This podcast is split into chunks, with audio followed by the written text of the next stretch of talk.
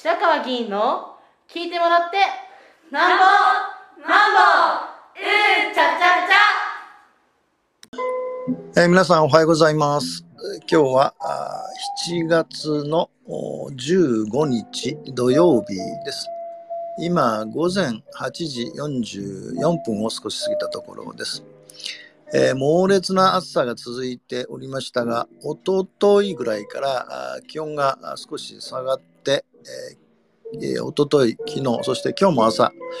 えー、それほどの暑さは感じませんが、まあ、依然としてですね、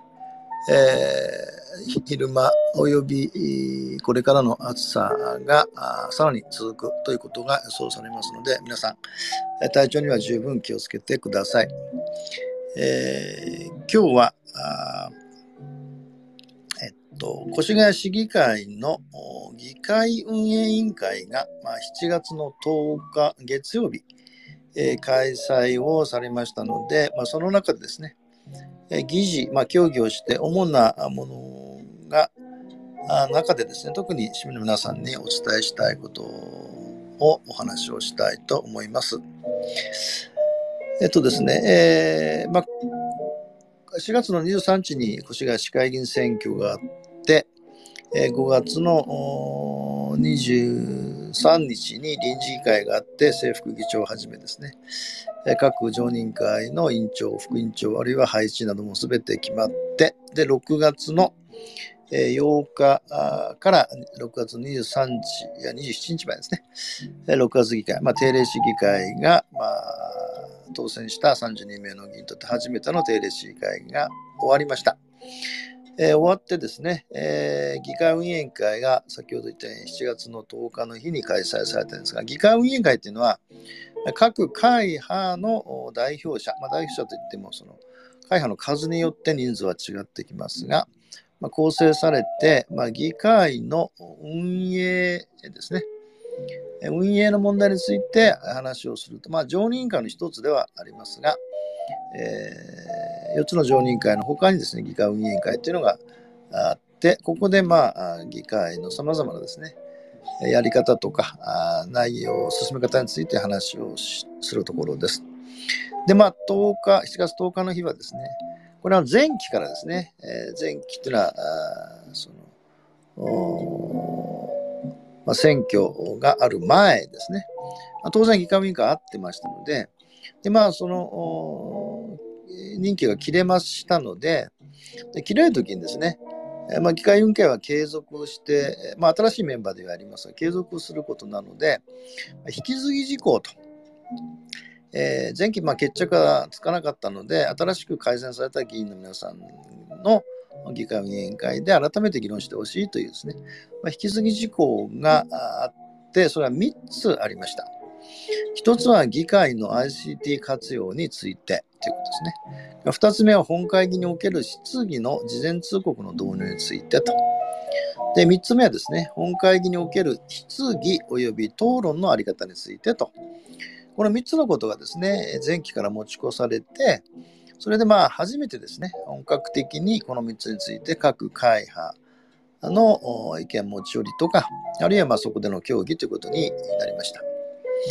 でまずですね、えーと、議会の ICT 活用についてですが、まあ、いろいろあったんですが、ポイントだけですね。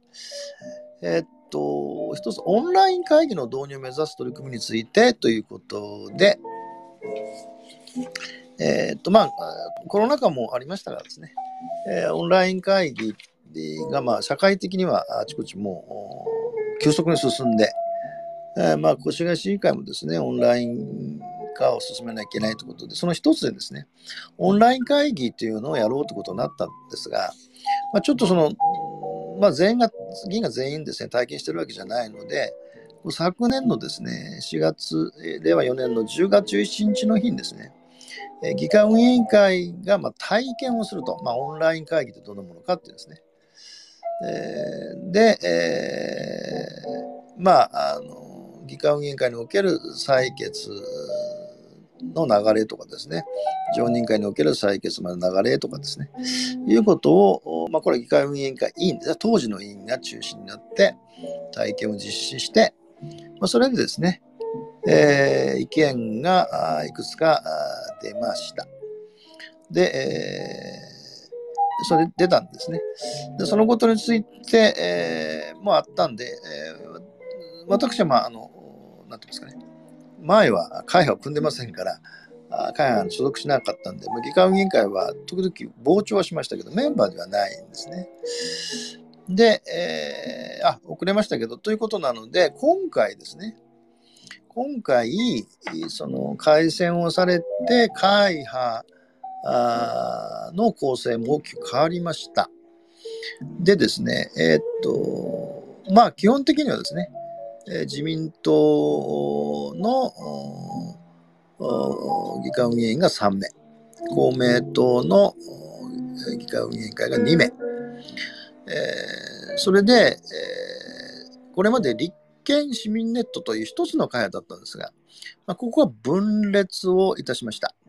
えーで、え今回はですね、前は立憲市民ネットでえー2人ということだったんですが、え3人、えー立憲民主党が3人、市民党が3人で、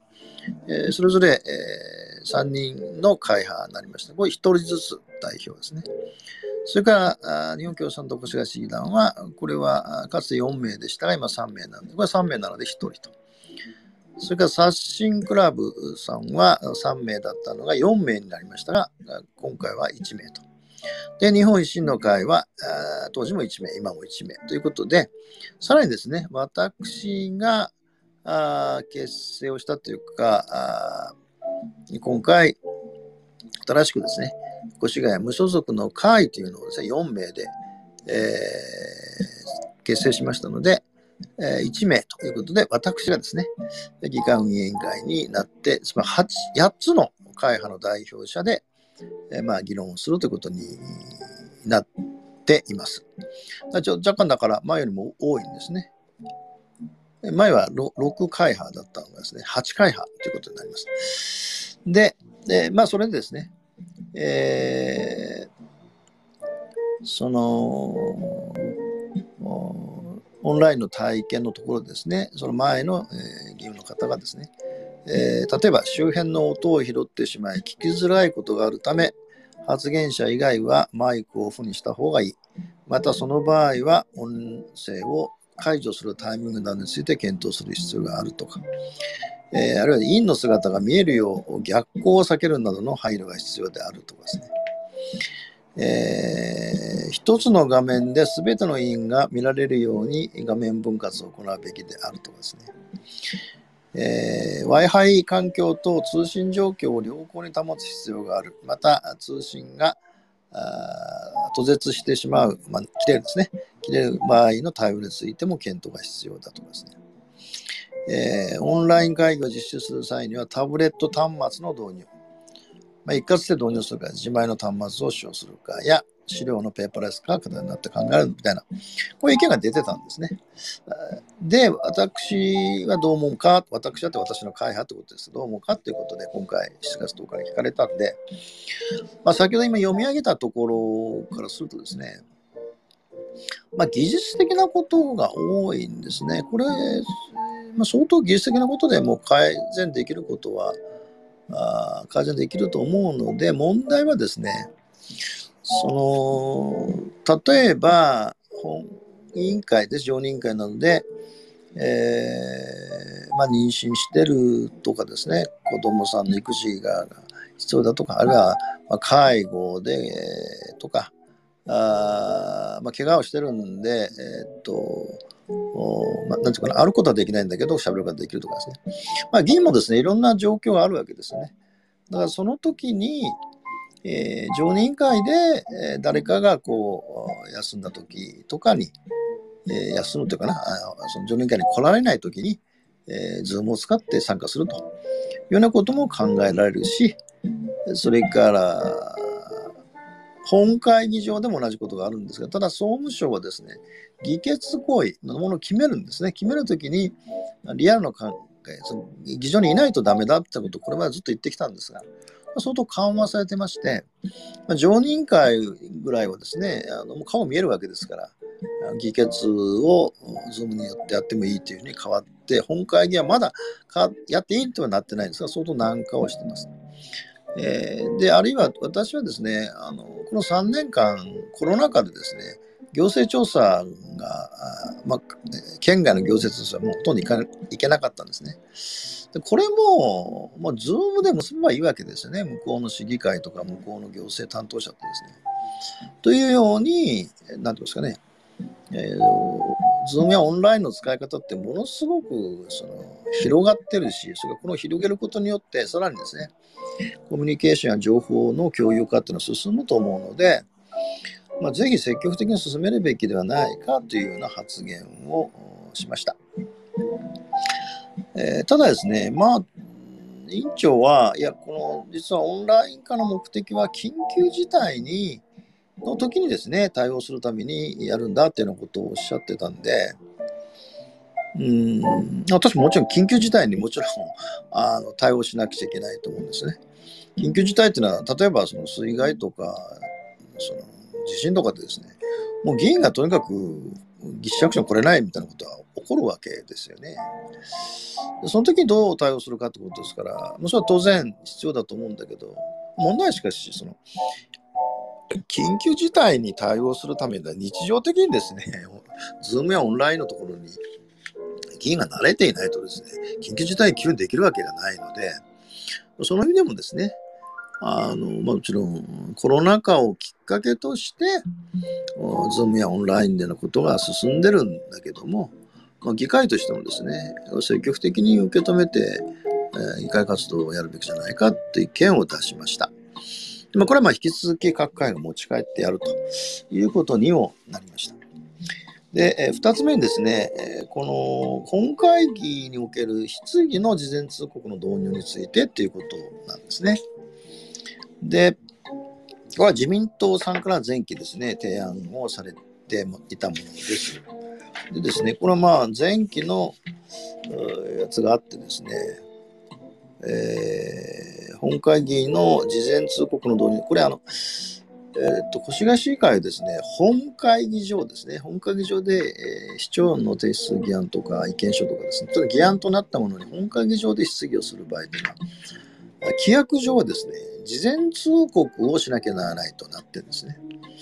で、事前通告しなきゃならないとなってるんですが、もう40年以上前にできたんですが、一度もですね、事前通告で、え質疑がされたことはないんですね。えー、だからまあ自民党さんはですね、どっちかしろと。ですね、えー、事前通告は実際してないんだから、規約を変えて事前通告しなくてもいいとするのか、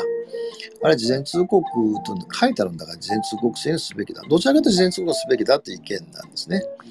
で、えー、議論の内容事実や議会運営の円滑ために質疑の事前通告を導入したい。で会議規則に沿って運営すべきということですね。で公明党さんは、え事前通告した方が執行部の答弁が分かりやすくなり、それを聞いている議員や傍聴者、さらには中継を見ている方々にとっても内容が分かりやすくなると考える。また未来の会、えー、本来の会議規則に沿った運営していくべきだ。まあ、自民党さんと同じな意見ですね。が、当時市民、立憲市民ネットは特に変える必要はない。第51条の発言通告を停止しなきゃならないとあるが、まあ、さっき言った、えー、規則の第51条に書いたんですね。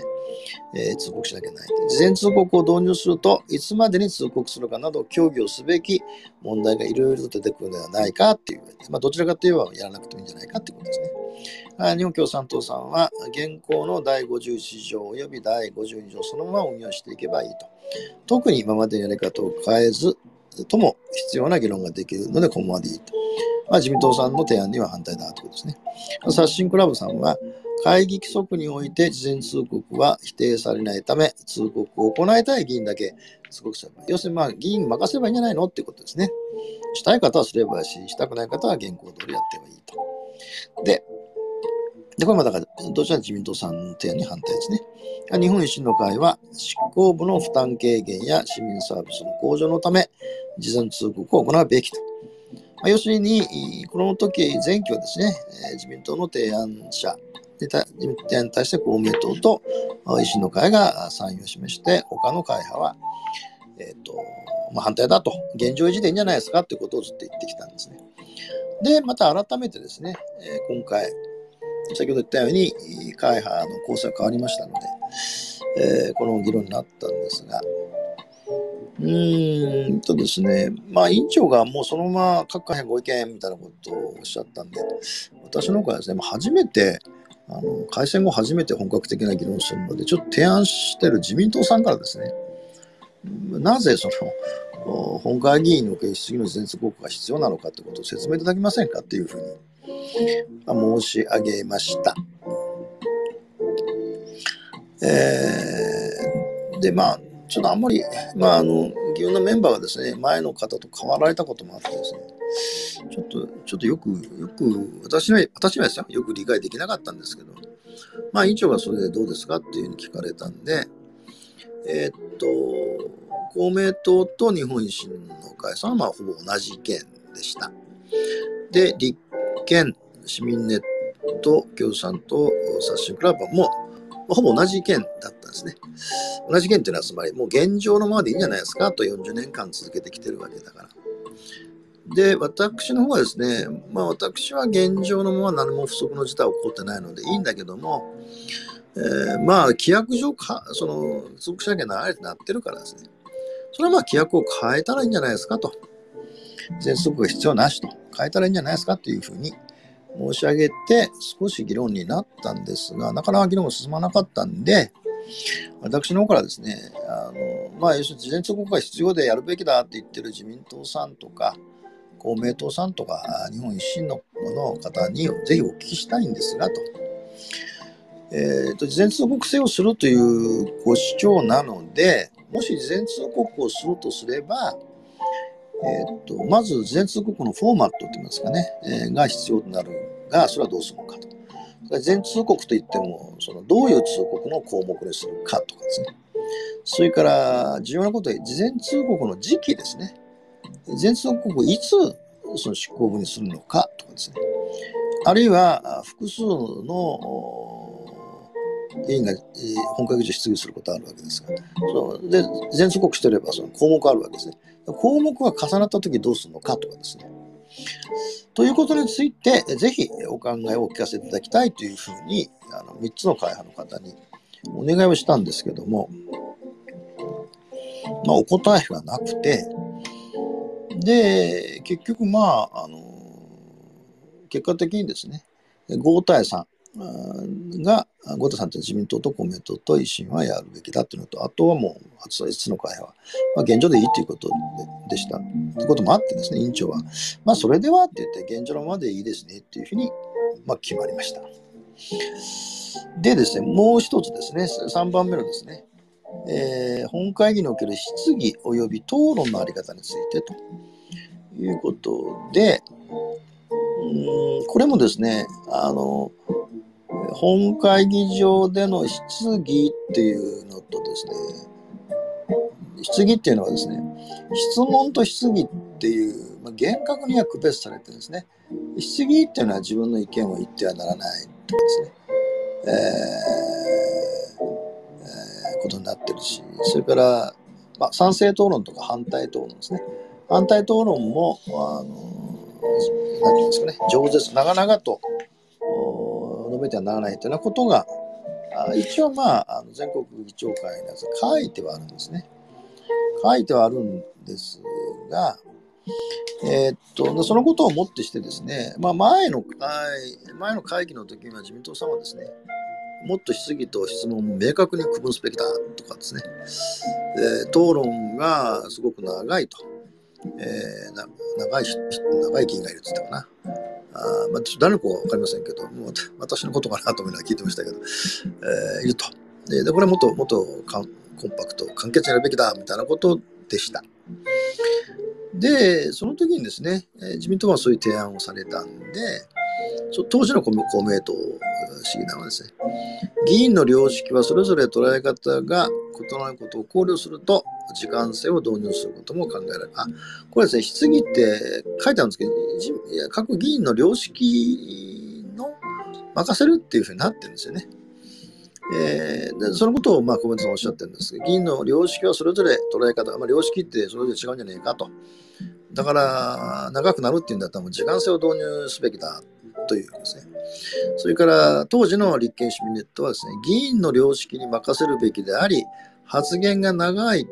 とか逸脱しているなどを議長が認めた場合には、第55条に従い議長が注意すれば良いだけのことである。まあ、つまりですね、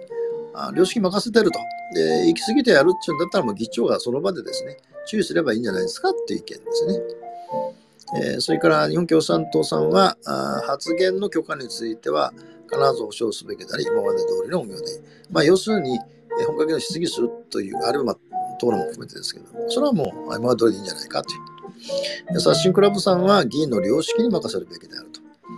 つまりも同じですね。良識でやればいいんじゃないですかという。日本維新の会さんは、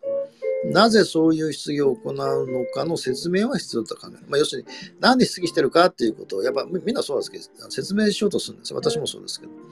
で、で考えるがですね、簡潔に行うべきであり、引用しながらの説明は違うと考える。引用しながら、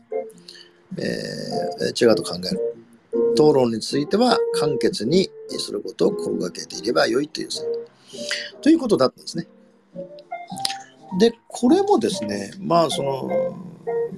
まあ、改めて、そのまた、さっきのその、国際導入終わって、次の議題について、また委員長がですね、次の議題をまた始めようとしたんで、ちょっとまたすみません、委員長と。えー、同じように自民党さんの提案ですから、自民党さんからあの趣旨説明をもう一度お願いできますかということで、えー、やったんですが、うーんと結構委員長が休憩に何度も何度もとそれまでも落とされてですね、それで、まあ、改めて自民党さんが提案されたんでちょっとよくわかりませんでした。あで、えー、同じようにですね、どうしますかって言って、まあ、先ほど言ったようにほぼ同じ意見なんですね。つまり、えー、自民党さんの提案に対して公明党さんと維新の方が、維新の会代表の方、運営の方が、議員の方が、まあ、時間性を設けるべきじゃないかっていうことを、まあ、言っておられて、後の5つの会派はもう別に現状、現状でいいんじゃないですかと、良識に任せればいいんじゃないですかっていうことでした。それで私はですね、まあちょっといろいろ、その、そういうこともあったんで、準備をしてたんですよね。で、ちょっと、ちょっとまあ、あの、日本維新の方がですね、これ、いい、引用しながらの説明は違うっていう、引用しながらやっちゃいかんっていうふうに、えー、まあそういうふうに主張されたんですよね。これ全国議長会をはじめですね、これまでの全国の例を取りまとめたものがあってですね、その中にですね、その質疑のところなんですが、印象というですね、印っていうのは引くに証明の印象をはできると書いたんですね。印象というのはですね、他の事例を引いて、えー、証拠を立てること、正確に、えー、する目的ってですね、まあ、印象はやっていいですよと。えー、つまり、えー、いろんなこと事例を引いてですね、あの言うのはもう構いませんよと。それからあ、自己の意見を述べてはならないということなんだけども、えー、自己の意見を述べないとですね、質疑、何のため質疑してるかとか、必要ないよ分かんないということはあるだろうと。